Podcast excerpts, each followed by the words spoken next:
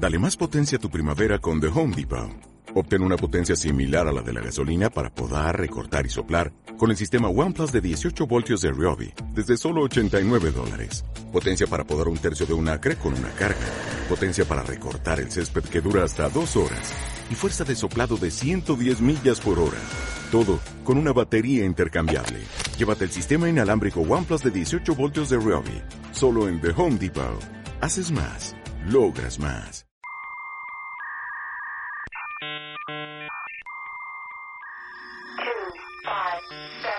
We are anonymous. We are legion.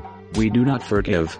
We do not forget us. Se realizó un hackeo en la banca mexicana. robo informático que afectó al Banco de Chile por un monto de 10 millones de dólares. El Banco de México confirmó que el sistema de pagos electrónicos interbancarios fue hackeado. Este es el podcast de Creadores Digitales. Las noticias que importan de tecnología y seguridad de la información. Uy, pues es que el comercio electrónico ha aumentado de una manera tremenda durante el durante la contingencia sanitaria del coronavirus y si lo sabré yo que ya eh, una amiga y yo ya definimos eh, la el, este comportamiento que ves eh, no, ves productos en Amazon antes de dormir como compras de ansiedad este en cosas que ni siquiera necesitas pero eh, ha aumentado casi un 40%, eh, el, o bueno, más bien se especula que 40% de, del comercio electrónico va a aumentar anualmente en México.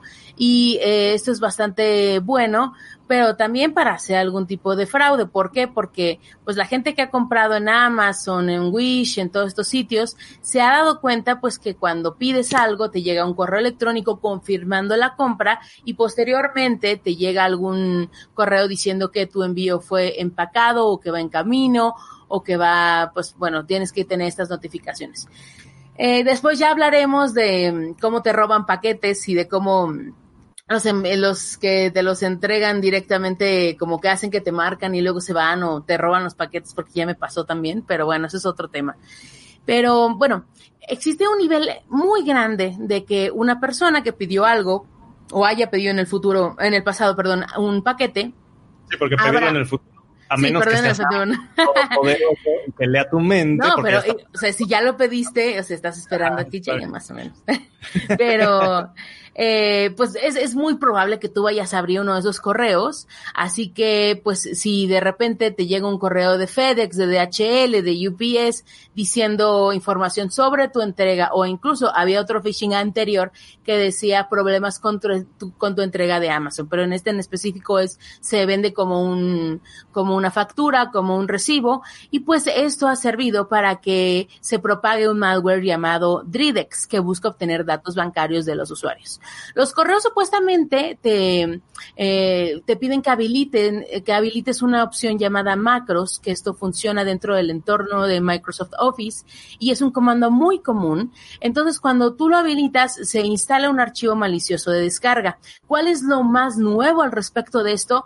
Que está dentro del código y ese, ese cambio no lo detecta pues ningún eh, detecte, ningún antivirus, ¿no? Eh, no es así como que la gran noticia, pero sí hay una, sí hay un, una, ¿cómo se dice? Un, eh, una innovación al respecto de esto, ¿no? Así que los hackers están, eh, están evadiendo el antivirus a que, gracias a que modifican ese código y usan una herramienta relativamente buena, nueva, llamada Evil Clippy, un recurso usado por los, los equipos de sombrero rojo en 2019 y se cree que el primer correo que usó esta técnica se mandó el 20 de abril de este año y se enfoca en usuarios generales en vez de empleados. Es decir, no es un ataque dirigido a empresas, sino más bien pues para ver qué pueden agarrar eh, de información bancaria y sobre todo pues obtener eh, pues esas credenciales con las que pueden empezar a hacer pagos y, utilizarlo. Entonces, tengan mucho cuidado porque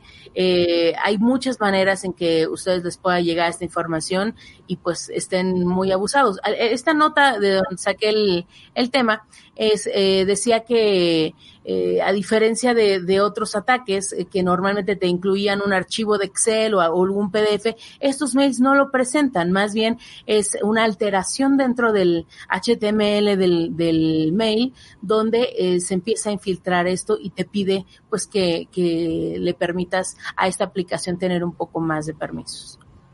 Sí, la nota que tienes es interesante, no solamente por los macros, porque con los macros hemos estado viviendo desde hace mucho tiempo, ¿no? O sea, eh, hemos sufrido los macros desde hace un rato.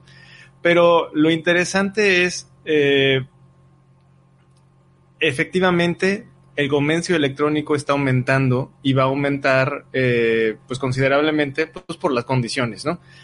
Entonces, la gente lo sabe y ya se presentan, como dices tú, las primeras cosas en donde empiezan a hackear, vamos a decir así, el proceso. O sea, el proceso mismo es vulnerable porque tú confías en que el repartidor te entregue a ti el paquete, por ejemplo. Es algo tan tonto, pero pues alguien puede suplantar tu identidad, pararse enfrente de tu casa y decir que eres tú y a veces ni siquiera te piden identificación, o sea, la gente confía tanto en, es él, está en su casa, mírenlo. aquí, como que lo recibe una recepcionista y yo, ay, en mi casa no hay recepcionista, o sea. Exacto.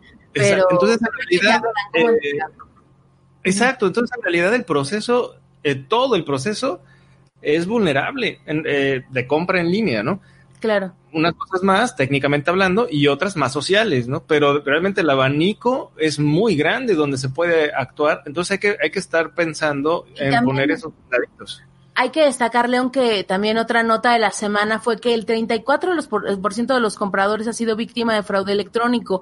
Esto ha sido en un reporte anual que apenas se publicó, que incluye datos todavía de 2019 y 2018, pero creo que va a estar muy interesante saber cómo van a empezar a catalogar esta nueva, estos nuevos comportamientos eh, fraudulentos eh, de supuestas entregas que, que que no se hicieron, por ejemplo, pero creo que el reporte de ahora va a incluir muchísimas más cosas y diferentes maneras de poder hacerlo.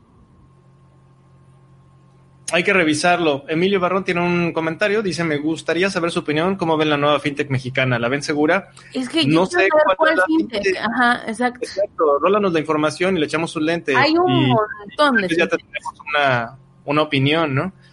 Eh, Yasmín Trejo también, eh, participando. Eh, dicen, ni las nuevas eh, ni las que tienen ya tiempo en operación cuentan con los niveles necesarios de seguridad. Sí, efectivamente. La verdad es que em, cuando implementamos eh, comercio electrónico, yo mismo implementé mi propio sitio de comercio electrónico de cero a vender uno, ¿no? A vender algo. te enfrentas a todo, te enfrentas a conseguir a alguien que te haga embalaje, te enfrentas a conseguir a alguien este, te haga los catálogos, te enfrentas a conseguir a alguien que te saque las fotografías de producto, te enfrentas a conseguir, o sea, todo. Les recomendamos también que hay un podcast que grabamos entre León y yo que se llama, una innovación que se llama Llévele para la gente de Villagrán en Guanajuato, que están empezando a hacer innovaciones muy locales eh, para, para las personas que venden comida o que tienen negocios pequeños y que justamente eso, se van a empezar a enfrentar con el embalaje, con el envío, con todo este, este rollo. Y a mí me parece de verdad ridículo que incluso marcas de lujo, eh, ahora que vino el, el Hot Fest o Hot el hot sale. ¿no? Ajá. Eh, te mandan, para mandarte una crema, te mandan todo una crema. diferente, Alina. Eso Ay, pero... pero adelante, perdón, yo te Auxilio, Verónica, sálvame, por favor. Necesito... Este, pero con esta venta en que ofrecía descuentos, eh, es ridículo el espacio que mandan a la, eh, para un solo artículo. Y mandan eh, estos eh, sealed air que son como aire para, para comprimir. Y pues la verdad yo creo que también esas empresas de, de que, capturan ese aire van a tener que tener algún tipo de auditoría para que el aire esté verificado, pero, pero bueno, es otro rollo.